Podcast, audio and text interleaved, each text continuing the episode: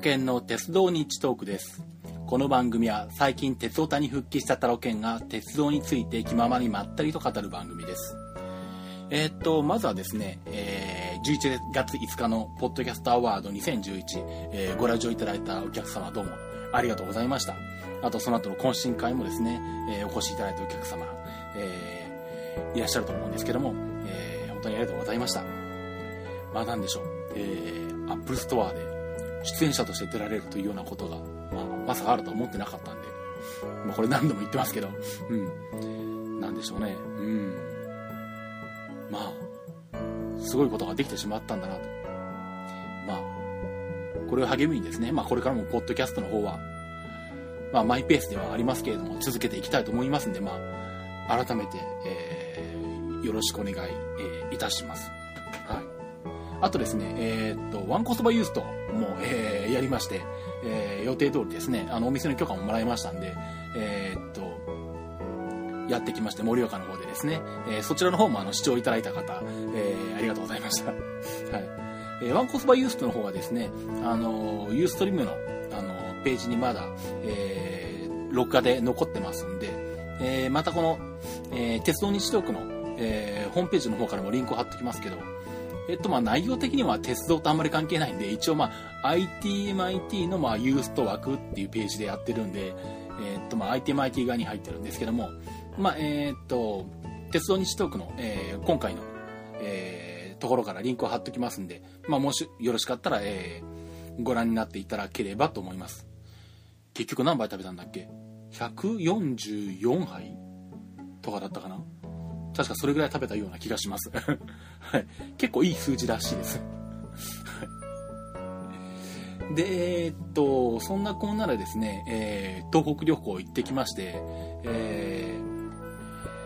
ー、まあもう、えー、終わってからだいぶ経っているんですけども、2週間以上か、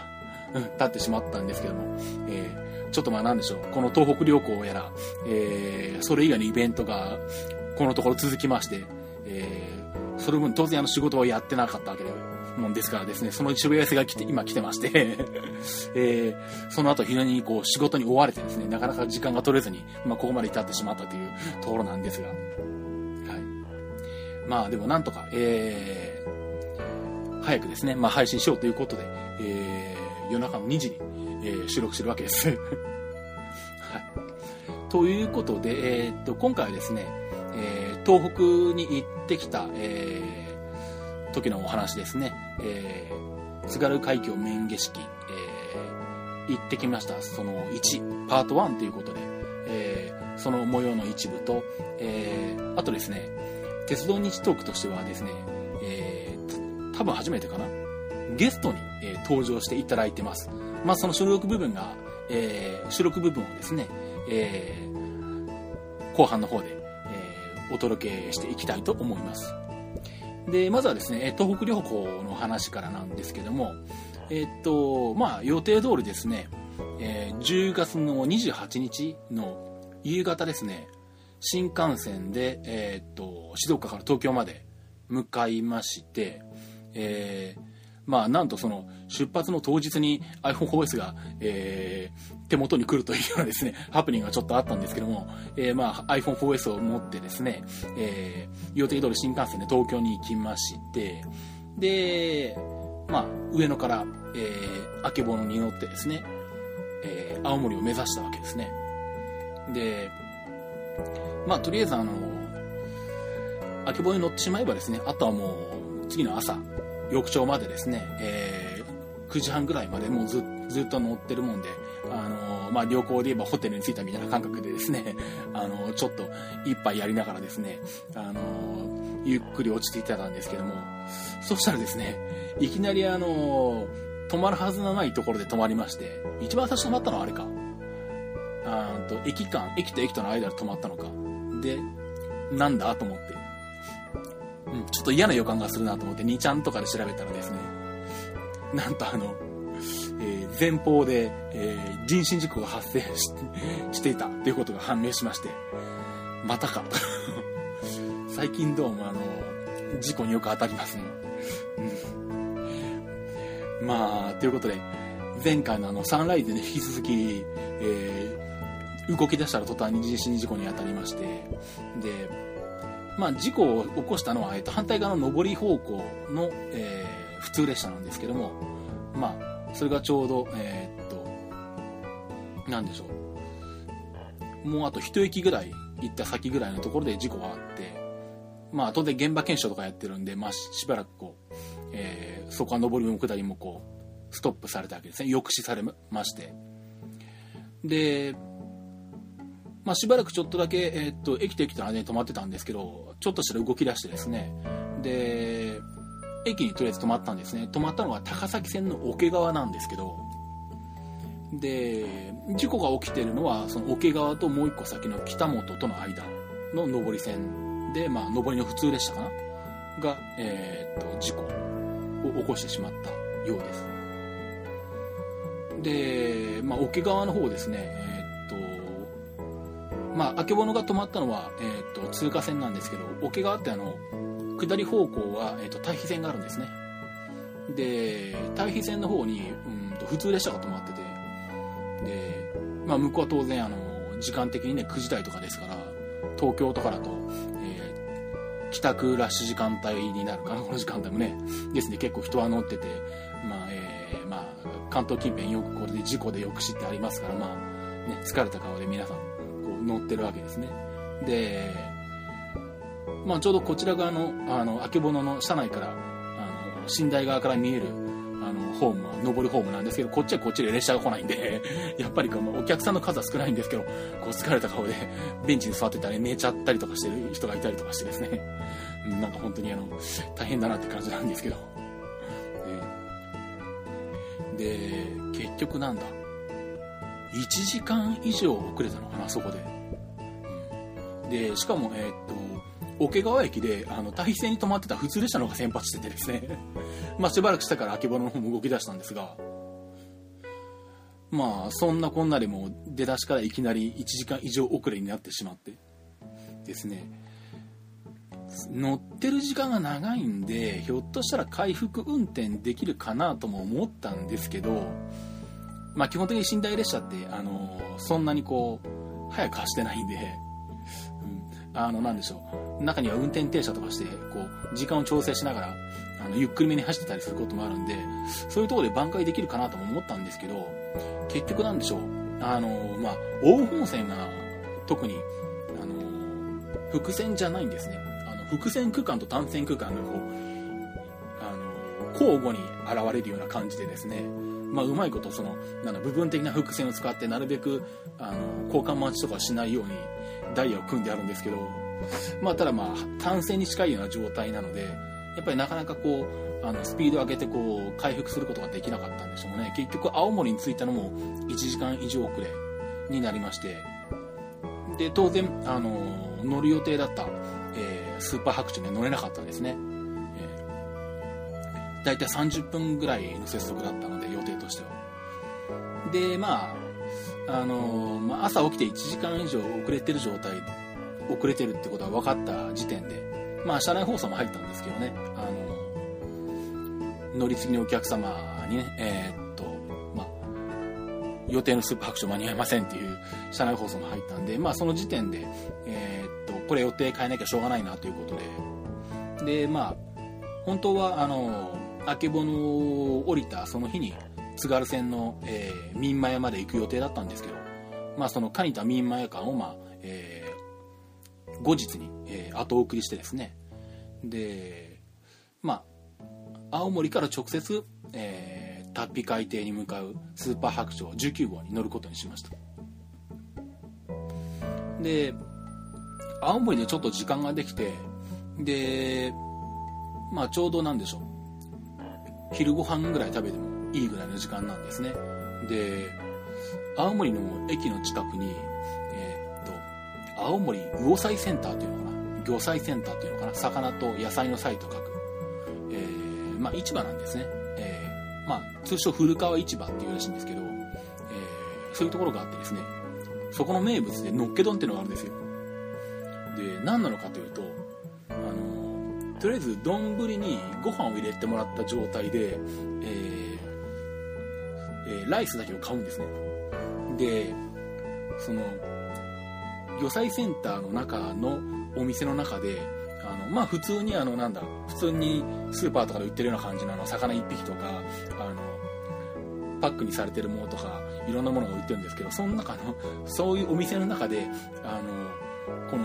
のっけ丼にこう、乗せられる、こう、小皿に入って、えー、一皿100円とか150円とか200円とか、ちょこっとこう、一口分ぐらいの、あの、切り身とかですね、ウニとかイクラとか、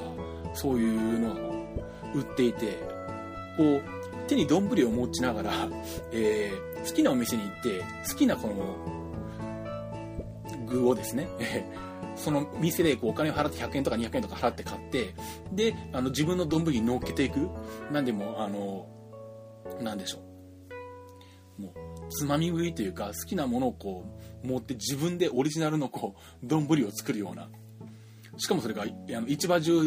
もうほぼ全店でこう、いろんなものが売ってるんですね。当然、あの、同じものも売ってて、あの、お店によってこう、あの、いくらの値段とか入ってる量とかも違ったりとかいろいろなんですけど、なんで好きなところで買うんですけどね。うん。で、こう、自分の好きなものだけ取っていって、で、市場の中で、あの、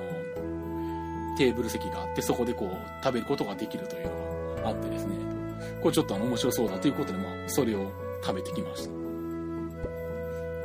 えー、っと、まあ、詳しくはですね、えー、っと、のっけ丼ですね。のっけがひらがなで、ど、どんがどんぶりっていう感じ。これで、あの、検索してもらえれば、あの、出てきますんで、ご興味のある方は、あの、見ていただければと思います。で、まあ、そんなことをして時間を潰しつつ、えー、っと、青森からですね、スーパー白鳥19号に乗りまして、えー、タッピ海底に向かいまして、タピ海底に2時ぐらいに着くんですね。で、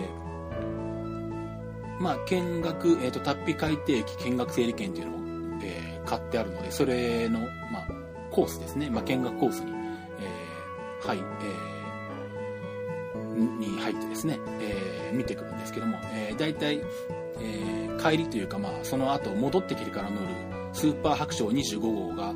4時40分ぐらいなんで、2時間40分ぐらい、の時間を使って見学してくるんですね。で、まあ、タッピ海底機についてですね、あの、扉もあの、当然ね、普通に降りることはできないんで、このタッピ海底機見学整理券を持ってる人しかこう、あの、タッピ海底機じゃ降りられないんで、まあ、ドアも、あの、決まった車両の1個のドアしか開かないんですね。うん。で、しかも車掌さんがやってきて、あの、非常用のあの、レバーでドアを開けて出てくっていう 形でですね、あの、そこからゾロゾロっとみんな出てくるんですけど、どうなの ?20 人ぐらい ?15、6人ぐらいいたかな？結構、思ったよりは人数いるなっていう感じでしたけどね。えで、まあ、そん、それでタッピ海底機に降りまして、で、まあなんだ。まあとりあえずスーパー白鳥を見送ってですね、で、まあそこのタピ海底駅のホームとか、まあ、そこに通ってる線路とかですね、あの、見たりもできるんですね。で、タピ海底機、まあ、本来はあの、緊急時の避難用なんで、めちゃくちゃホームが狭くてですね、あの、まあ、話で聞いてたんですけど、本当に狭いなとかいう感じでですね、あの、そこをちょっと歩いてみたりとか、写真撮ったりとかですね、えー、あとあの、まあ、線路も見えるんですけど、もう、えー、っと、北海道新幹線の準備がされてまして、タッピ海底機のところも3線機上化されてるんですね。なんで、それをこう、実際、確認して写真も撮ったりとかしながらですね、まあ、ホーム多少見て、それからまあ、えー、なんでしょう、えー、っと、まあ、通路って言いますか、うん。あの、ホームとは別のまあ、地下道みたいなところに行って、まあ、そこで一回こうなんか、椅子っていうかベンチみたいなところがあって、一回そこに皆さんお座りお座りくださいって言って、こう、座らせられるんですね。で、大きな荷物は、あの、荷物を置ける場所もあるんで、そこに預けてですね、で、身軽になって、まあ、そこで座って、ちょっと、えー、案内係の、えー、JR 北海道の、えー、職員の方ですね、の話を聞きまして、まあ、その方が、えー、っと、案内を、えー、案内説明してくれるっていう形になります。で、そこから700メートルぐらい、えー、トンネル内を歩きながらですね、えー、いろいろとこう、この、案内役のですね、ガイドの方の説明を聞いてですね、けえー、ゆっくりと進んでいくんですけど、結構なんだろう、あのー、いろいろ展示してありますね。うん。あのー、工事車両とかが、あのー、よく博物館にあるような感じのイメージで、本当に、あの見学目的で、設置してあってですね、もうちょっとこれなんだろう、あの博物館的なものとして、積極的に宣伝してもいいんじゃないかなっていう。まあでもまあ、人数に限りがあるからあれなのかな。そんなに積極的に宣伝しなくても人数は集まるのかな。うん。もうちょっとなんか知られてもいいんじゃないかっていうような、大人が見ても十分楽しめるというか、まあ逆にそんな子供向きという感じではなくて、うん。あのー、割と大人向けの、うん。あの、中身の濃い内容になってますね。で、まあ、そういう説明を聞きつつ、えー、と 700m 徒歩で歩いていってでそこからあの地上に上がる、えー、ケーブルカーがあるんですねあの青函トンネルタッピ車高線という、線路線名がついてるんですが運営してるのがあのその地上にある、えー、青函トンネル記念館っていうけど、まあ、ここを、えー、運営してる財団法人青函青函トンネル記念館が、えー運営してる、まあ、いわば私鉄なわけですね。まあ、広い意味で私鉄ですね。まあ、私鉄ってあの、なんだろう、あの、一般に言うとあの、なんだ、東急で言うと東急電鉄とか京浜急行とかみたいな、あの、電車っぽいやつだけを私鉄っていう、まあ、民鉄と言ってもいいんですけど、っていう場合と、もっと広い意味で、鉄道法とか、えー、にのっとって、えー、運行されているものは全部まあ、鉄道法と軌道法が、にのっとって行われ、えー、運営されているもの全部を含めて施設っていう場合と、まあ、2種類の、あのくくり方があるんですけど、まあ、その大きい方ですね、えー、のくくりでいった場合の施設にこの青函トンネルタピ車高線っていうのは含まれるんですね、うん、大きいくくりで言うとなんだあのまあ、こういったケーブルカーはもとよりあのスキー場のリフトとかああいうのも施設に入るんですけどね。まあえー、そんなくくりの施設の中で、えー、っと実は日本最短の施設なんですね。このタッピ、えー、なんだ青函トンネルタッピ車高線っていうのは、えー、距離が778メートル。で乗車時間がですね、えー、下りが9分上りが7分ですね。でそれに乗って、えー、地上にこうずっと上がっていくわけですねで、上がったところが青函トンネル記念館駅になってます。まあ、ちなみにトンネル内は体験行動駅って言うんですけどね。で、まあ、えー、青函トンネル記念館駅でそのケーブルカーを降りまして、まあ、ちなみにそのケーブルカーが愛称があってモグラ号と言うんですけど言うんですけどね。はい。一両編成の、えー、まあ、あの車両が斜めになってるよくあるケーブルカーみたいな感じですですね。で、まあ、そこで、えー、っと青函トンネル記念館でこう一回解散するんですけどえー、っとちょっと,、えー、っと前もって調べていった内容では結構その青函トンネル記念館に上がってきてからまた、えー、青函トンネルの方タピ海底駅に戻るまでの帰り道結構時間があるっていうふうにこう書いてあったんで1時間以上あると書いてあったんで結構余裕でタッピ岬とか行けるかなと思ってたんですよ。でもそしたら実際はですね、そんなになくて、えー、っと、解散してから集合時間までは、30、40分あるかないかぐらい。で、青函トンネル記念館からタッピ岬のところ、の、津軽海峡冬景色の、あの、火曜日があるところまで、まあ、そこまで行きたいわけなんですけど、歩いて15分ぐらいかかるんで 結構余裕がないなってことで、早速行かなきゃと思って、あの、とりあえず、あの、取り急ぎ向かったんですけどね。で、なんだ、ウィキペディアとか見ると、あの、この、タッピ海底、タッピ海底機見学整理券を持ったコースで、えっ、ー、と、青函トンネル記念館まで行った後、あの、JR 職員の方に、の案内で、えタッピ岬まで行けるみたいな書き方がしてあったんで、タッピ岬までつついて、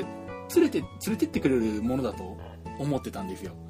そしたらですね、あの、途中のあの、なんか階段上がった道路のところまでは連れてってくれるんですけど、じゃあ、こっから先のずっと行ってこうやって行ってもらうとありますんで、とか言って。じゃあとか言って、そのあの、案内役の方が戻っちゃっててですね、あ、なんだ、連れてってくれるんじゃないのかと 思って、うん、ちょっとウィキペディアと違うなと思ってですね、結構あの、あの前もって仕入れてた情報と違ってるところがあって、この辺行ってみなきゃ分かんないところがですね、ありましたね。で、まあ、とりあえずですね、あの、時間内に戻ってこなきゃいけないんで、あの、タッピ岬まで行ってきてですね、ああ、これが津軽海峡冬景色火曜日かっていう風に見えてきてですね、で、まあ結構でかい、幅どうなんだろう。YouTube とかに動画上がってたりするんで見れるんですけど、幅3メートルもっとあるかな。でっかい岩を削こう削ったような、あの、ところにこう、歌詞が書いてあるんですね。で、その前にこう、あの、まるで平ボタンのような、でっかいボタンがですね、ドーンと置いてあって、赤いボタンがあってですね、で、そこを押すとあの、津軽海峡冬景の2番が流れ出すっていう まあ、それやってきたわけなんですよ。で、まあ、正直そこってそれしかやることがないぐらいのとこで、まあ、なんだ、車で来てたお土産屋さん、あの、車の荷台をこう、荷台というかなんだ、後ろのトランクを開けて、なんかそこになんかテーブルを設置して、売ってるお土産屋さんぐらいはあるんですけど、もう、それ以外ほとんど何もないところで、あの、みんなそれしかやることがないもんですから、とりあえずあのみんな、あの、ボタンを押してですね、あとは写真、記念写真撮ったりとかする程度なんですね。なんでもあの、タッピ岬をに向かってる途中からですね、あの、その津軽海峡冬景色の曲が流れてくるわけですよ。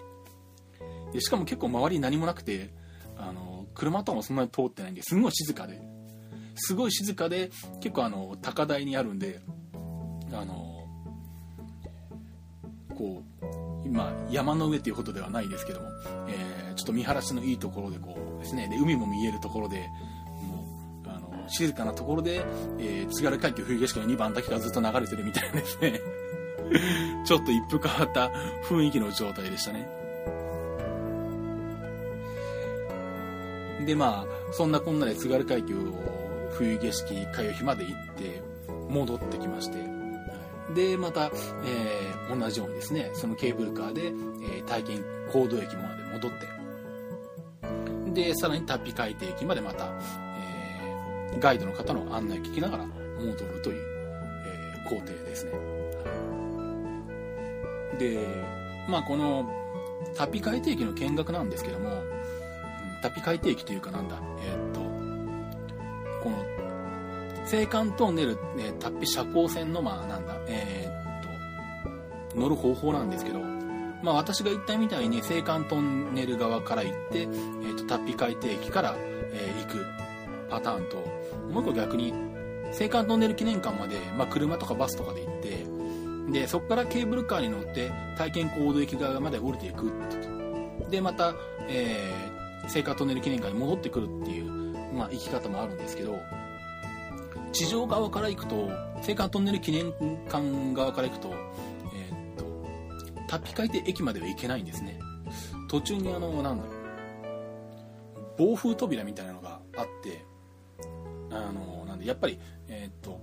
トンネルの中ってこう、えー強制的にこう、空気を送ってるわけなんですよね。で、まあその関係で、あの、ケーブルカーが走るところから直接トンネル内まで繋がってると、多分風圧差が起こってすごい風が発生しちゃうんだと思うんですね。で、暴風扉みたいなこう、あの、鉄の扉みたいなでっかいのが2枚こうあって、よくあのなんだ、えーっと、宇宙ステーションから宇宙に出てくときに、あの、途中にこう、あの、なんだ、必ずどっちかの扉が閉まってる構造の 場所とかあります。ああいう感じのところがあって、で、青函トンネル、えー、とタピ海底駅側からの見学パターンと、まあ、当然そこを通過して、えー地上まで出てこれるんですけど、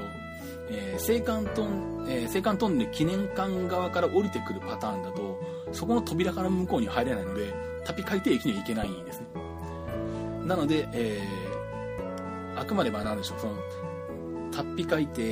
駅から青函トンネル記念館までの全貌を見たいという方は、えー、達比海底駅見学整理券を買ってですね達比海底駅側から行くというパターンで、えー、行っていただく必要があります、えー、この見学整理券2040円ですね。であとはそこに行くまでの、えー、スーパー白鳥の、え、運賃と特急料金が必要になりますんで、はい、2パターンしかなくてですね青森から乗って、えー、タッピ海底見学して函館に抜けるパターンと函館側からタッピ海底に来てまた函館に戻るパターンのこの2パターンしかないんですね。なんであの函館側から来て青森に抜けるパターンがないのでそれを計算に入れて計画立てないとあの行きにくいんですね。まあこの辺はあの運営が JR 北海道がやってるからっていう部分があるんだと思うんですが。まあそんな形で、えー、タッピ海底駅を見学してきたというお話でした。えー、っと予定よりかなり長くなってるんで今回東北の話はここまでにしまして、えー、この後ですね、えー、収録してきました、えー、っとゲストさんに登場していただいた、え録音部分をですねお送りしたいと思います。まあ、あれですね、あの、鉄道系のポッドキャストを他にも聞いてらっしゃる方は、勘のいい方は、あ、きっと、あれだろうと。あの時一緒に撮ったんだろうなって分かっちゃう と思うんですけどね。はい。あの方がなんと登場していただくことができました。では、お聞きください。どうぞ。えっ、ー、と、今回はですね、鉄道日トークとしては珍しく、えー、ゲストの方に、えー、登場していただいております。えー、恋する旅鉄の大関拓さんですこんにちは。ポッドキャスターの大関拓です。そこはポッドキャスターっていうこだわりなんですね。歌も歌ってます。ああ こっちメインでね。なるほどなるほど。いやいつも聞いてますよ。ありがとうございます。鉄道日トークなかなかでもね、ええ、配信されないんですよ。すみません。いつも、え、あの更新ポッドキャスター更新するんですけど、今週もなしか。今週もなしかっていつもね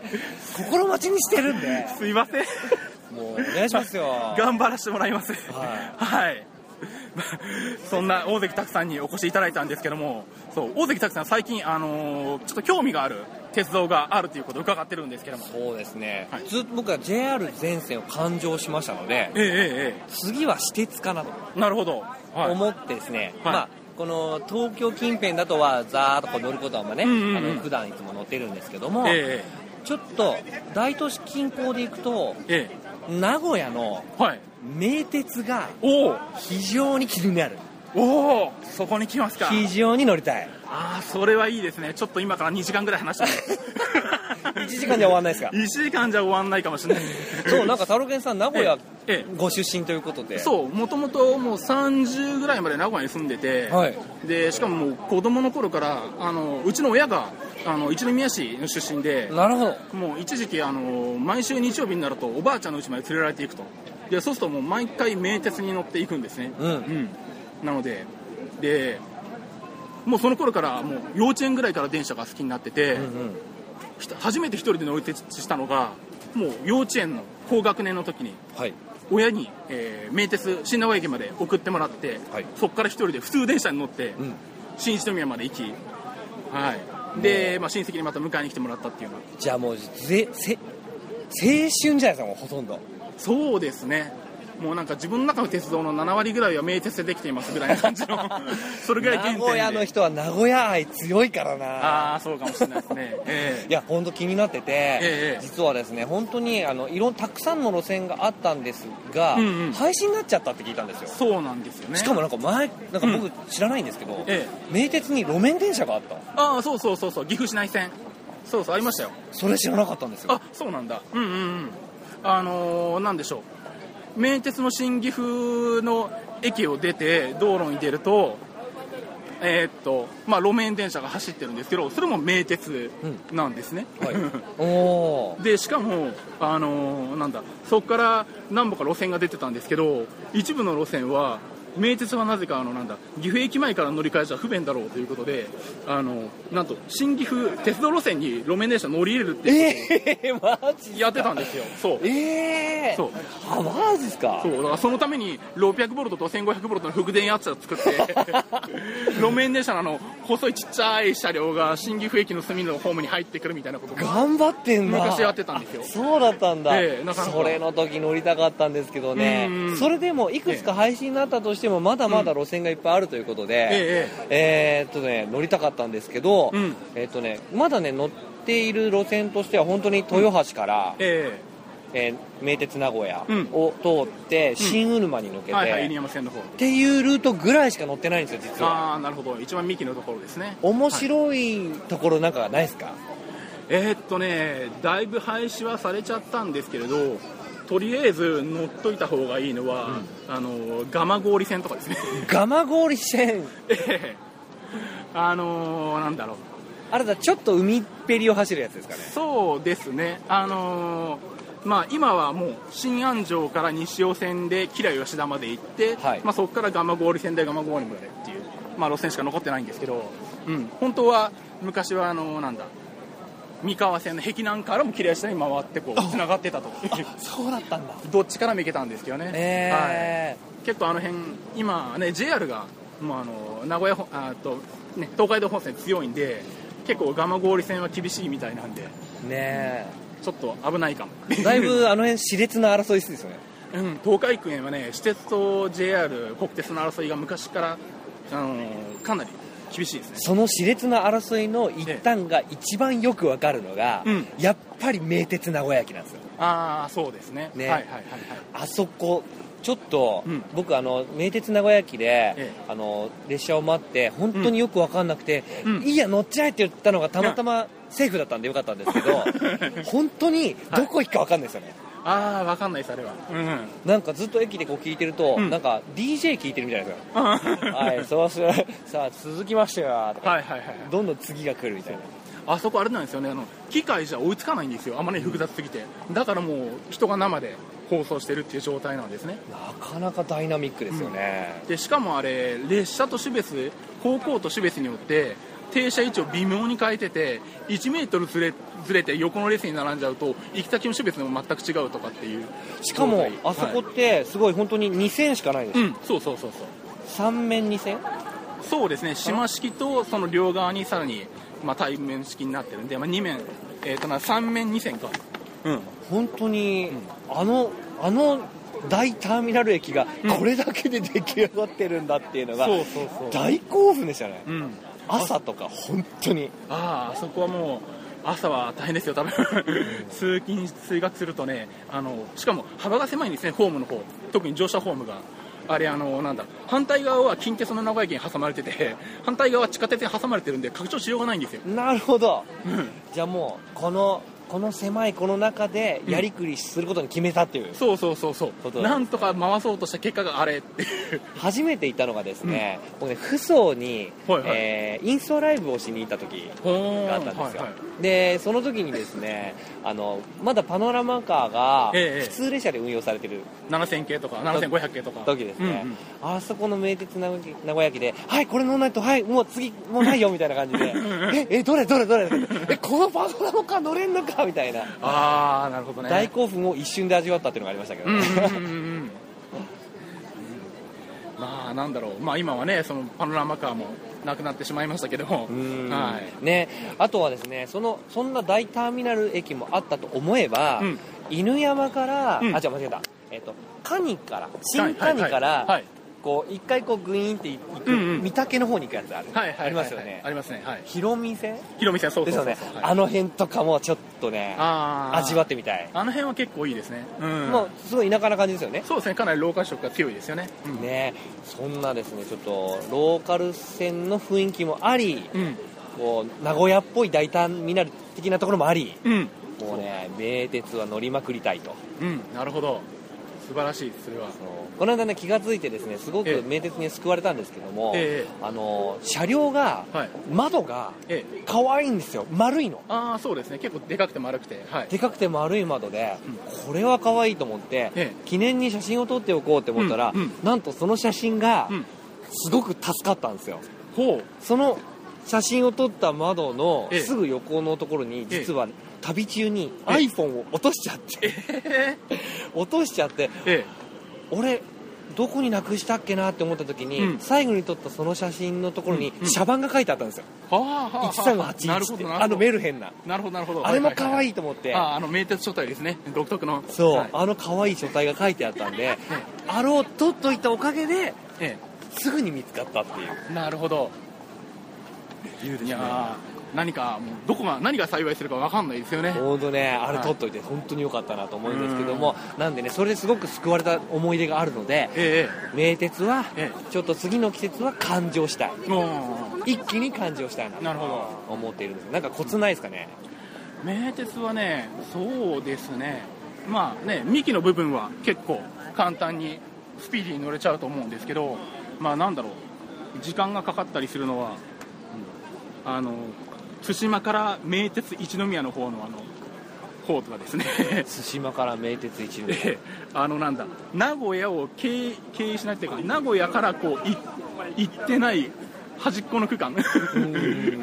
でもあのなんだ、えーと、本線にもつながってるけどみたいな。ああいうところはですね結構ローカル色がありつつも本数少ないんであのうまいことを経過して回らないと効率的に乗れないかもしれないですけどね。あと意外とこう名鉄カーブがきつい区間があるっていうふうに聞いて琵琶島の近辺とかすごい結構グイーンってこうカーブをするところがあるって聞いたんですよ、ああビアジャン分岐のところですよね。そう、うん、あそこの辺りのカーブもね味わっていきたいなと思います、うん、ああなるほどなるほど、うん、あそこもねあの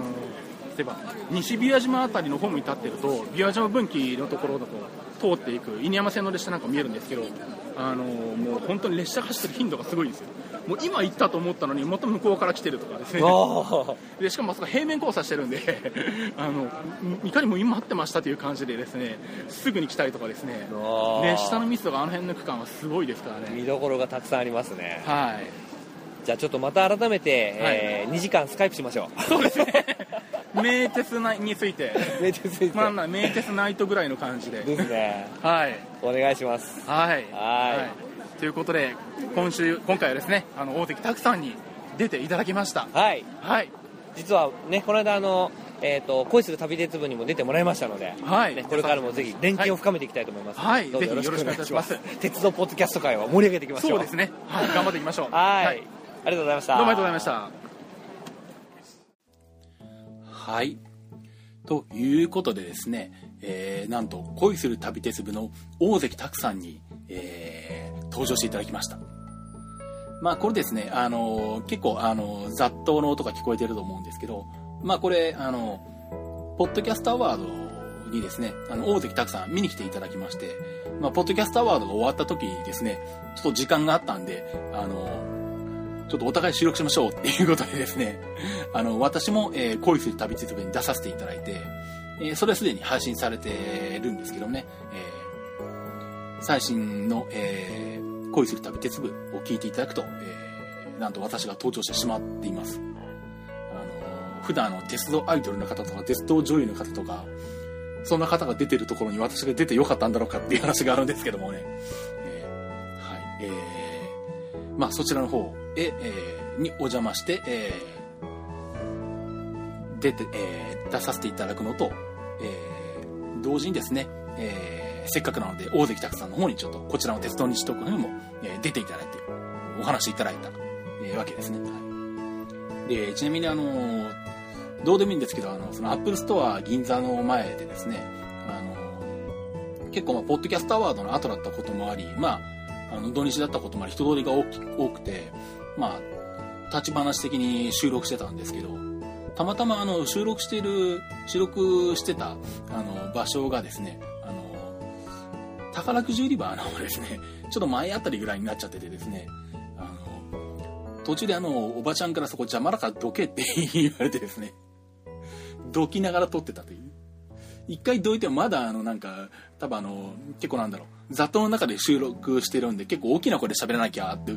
いうのがあって結構大きな声で喋ってたんで多分あのおばちゃんうるさかったんでしょうね。あのそこも邪魔だからそこもどけとかで2回ぐらいお声で2回ぐらいどきつつですね。収録してたみたいな。感じだったんですけどねはいまあということでえー、まあそんな感じではではあったんですけどもえー、恋する旅鉄部さんに、えー、出させていただくとともに、えー、大関拓さんに登場していただいたという、えー、鉄道日トーク初めての、えー、ゲスト登場の巻でした。えー、それでは、切符地のコーナーに行きたいと思います。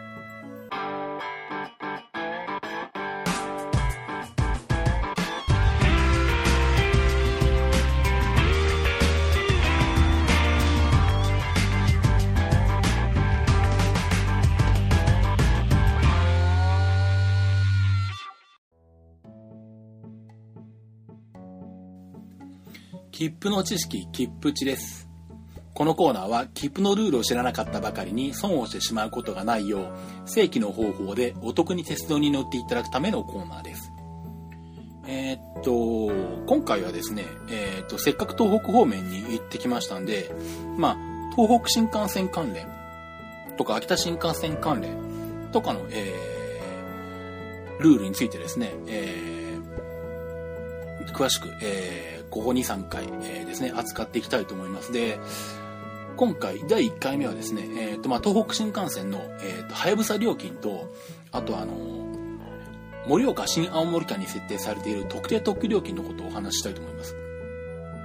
で、まず、はやぶさ料金ですね。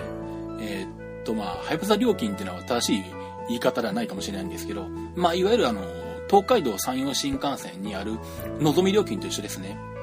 あの、まあ、普通の光や小玉よりも、まあ、数百円高いっていう望み料金が設定されてるわけなんですけど、それと同じものが、えー、東北新幹線のはやぶさに設定されています。で、えー、っと、まあ、最大500円ですかね、の、えー、追加料金が設定されてるんですけども、えっと、ポイントはですね、この追加料金が設定されてる区間が、東京新青森間ではないんですね。実は、えっと、この追加料金が設定されてるのは、大宮盛岡間のみになります。なので、えー、あんまりないとは思いますけど、東京から大宮まではやぶさに乗るとか、あと盛岡から新青森の間にだけはやぶさに乗るとかした場合は、えー、はやてとか、まあ、それ以外の新幹線の、えー、特急料金と同額で乗ることができます。なんでまあ料金的には、えー、っと大宮盛岡間が含まれていない限りは、えー、まあ他の新幹線とまあ料金的な見方をすると、えはやぶさっていうのは同一視できるわけですね。まあ、ただ、あのー、まあ、はやぶさだけじゃなくて、はやてもそうなんですけど、全席指定になってるんで、えー、なんでしょう。重席特急券で乗ることは、えー、できません。で、ただ、えっ、ー、と、重席特急料金と同額の立ち席特急券、立ち席特急料金っていうのは設定されてますんで、えー、まあそれは購入することは可能です。まあ、えー、立ち席なんで、えー、当然ですね、え、着席はできないという前提になってくるんですが、え、ここもですね、え、ちょっと、え、特殊事情があってですね、それが、え、もう一つ今回お話しする、えっと、盛岡新青森間の特定特急料金というのに、えー、当たります。で、盛岡新青森間、えー、何が特殊なのかっていうと、えー、この区間はですね、あの、早手と早草しか走ってないんですね。山彦は全部盛岡止まりなんで、で、そうすると、早手と早草って全席指定なんで、重席、重席ってないんですよ。で、そうすると、じゃあなんだ、あの、隣の駅に行くのにも、あの、指定席特急料金で乗らなきゃいけないのかっていう話になってくるんですけど、そうするとまあすごい割高になるんですけど、えっ、ー、と、実はですね、ここにあの、特例が設けられてまして、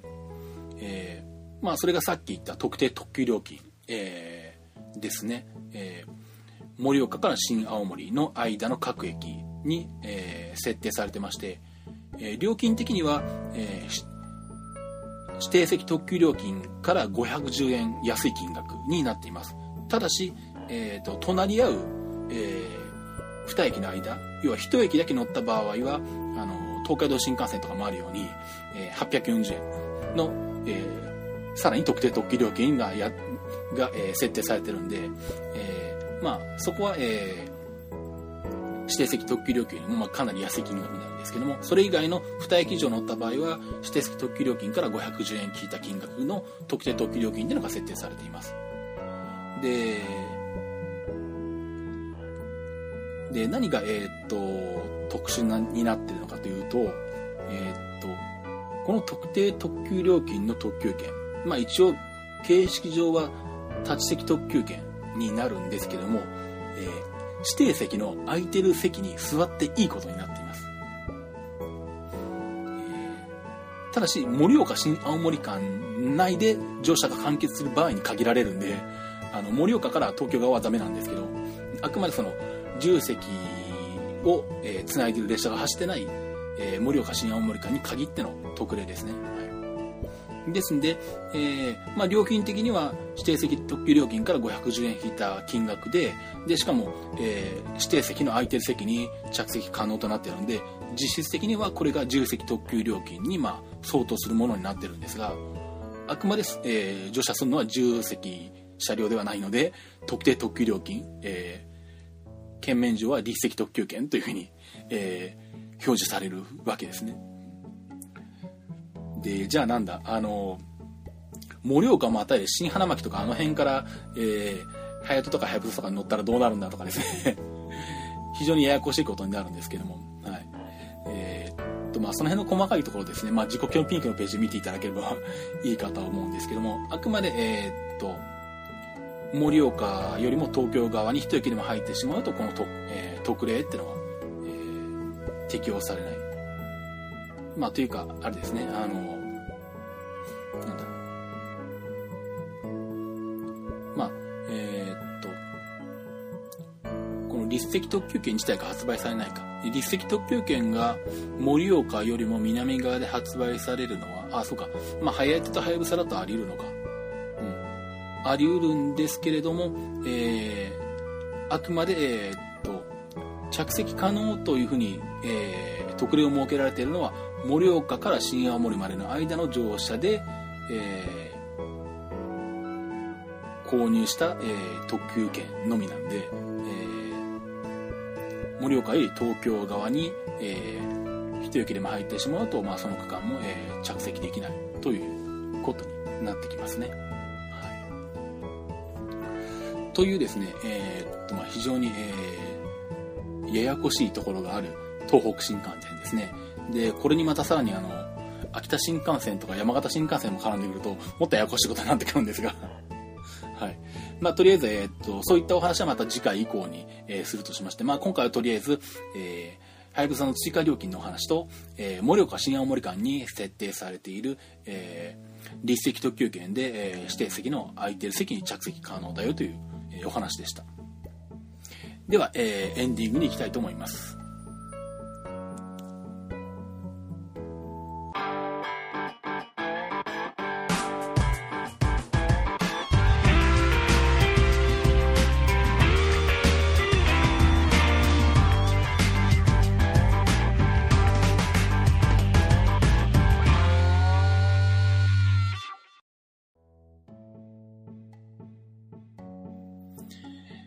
と、エンディングです。えっとですね、IT 日特が実は更新されてまして、えー、っと、最新の、えー、ものが、えー、ダウンロードできるようになっていますんで、えー、ご興味のある方は、えー、っと、ダウンロードしていただければと思います。えっと、多分ご存知ない方も 見えると思うんですけども、一応説明しておきますと、あの、まあ、この鉄道日特を始める前にですね、あの、私、タルケンが、あの、フィットさんっていう相方と二人で、IT とかデジタル系とか、まあ家電の話とか、まあ、あのー、そういう話してる、してる番組が、まあありまして、えー、まあそれは、えー、最終回を迎えたんですけども、最終回を迎えたと言いながらやめるやめる詐欺でして えー、なぜか、えっと、半年に1回ぐらい、年に2回ぐらいのペースで、えっ、ー、と、特番をやっているという 流れになってまして、その、えっ、ー、と、今年2回目の特番が、えー、配信されております。えっと、まあ、IT 日トークのホームページからリンクも貼ってありますし、あとはあの、なんだ、iTunes ストアのポッドキャストのところの、えっ、ー、と、テクノロジーのところを、えっ、ー、と、探していただければ、えっ、ー、と、青いアイコンで、えっ、と、まあ、正式名称は T&F の IT 日トークって言うんですけどね。まあ、あの、IT 日トークというのがあると思いますんで、まあ、そちらをクリックしていただいて、まあ、もしご興味あれば聞いていただければと思います。ということで、えー、っと、私、えー、タロケンツイッターをやっております。アットマーク、タロケントークになります。アットマーク、TARO、KEN、TALK。あと、えー、鉄道日日トークのハッシュタグが、えー、っと、シャープトレイン NT になります。TRAINNT。えー、あとまた、えー、この番組以外にプロレス日トークというプロレスの番組と、えー、ITMIT という、えー、デジタル関係の、えー、番組。まあ、こちらは私、一人喋りですね。で、えー、時々、えー、更新してますんで、まあ、そちらもよろしければ見ていただければと思います。えー、鉄道日トークのホームページの方が、http://www.trainnt.net になります。www.trainnt.net ですね。ということで、それでは次回の鉄道日トークでお会いしましょう。それではまた。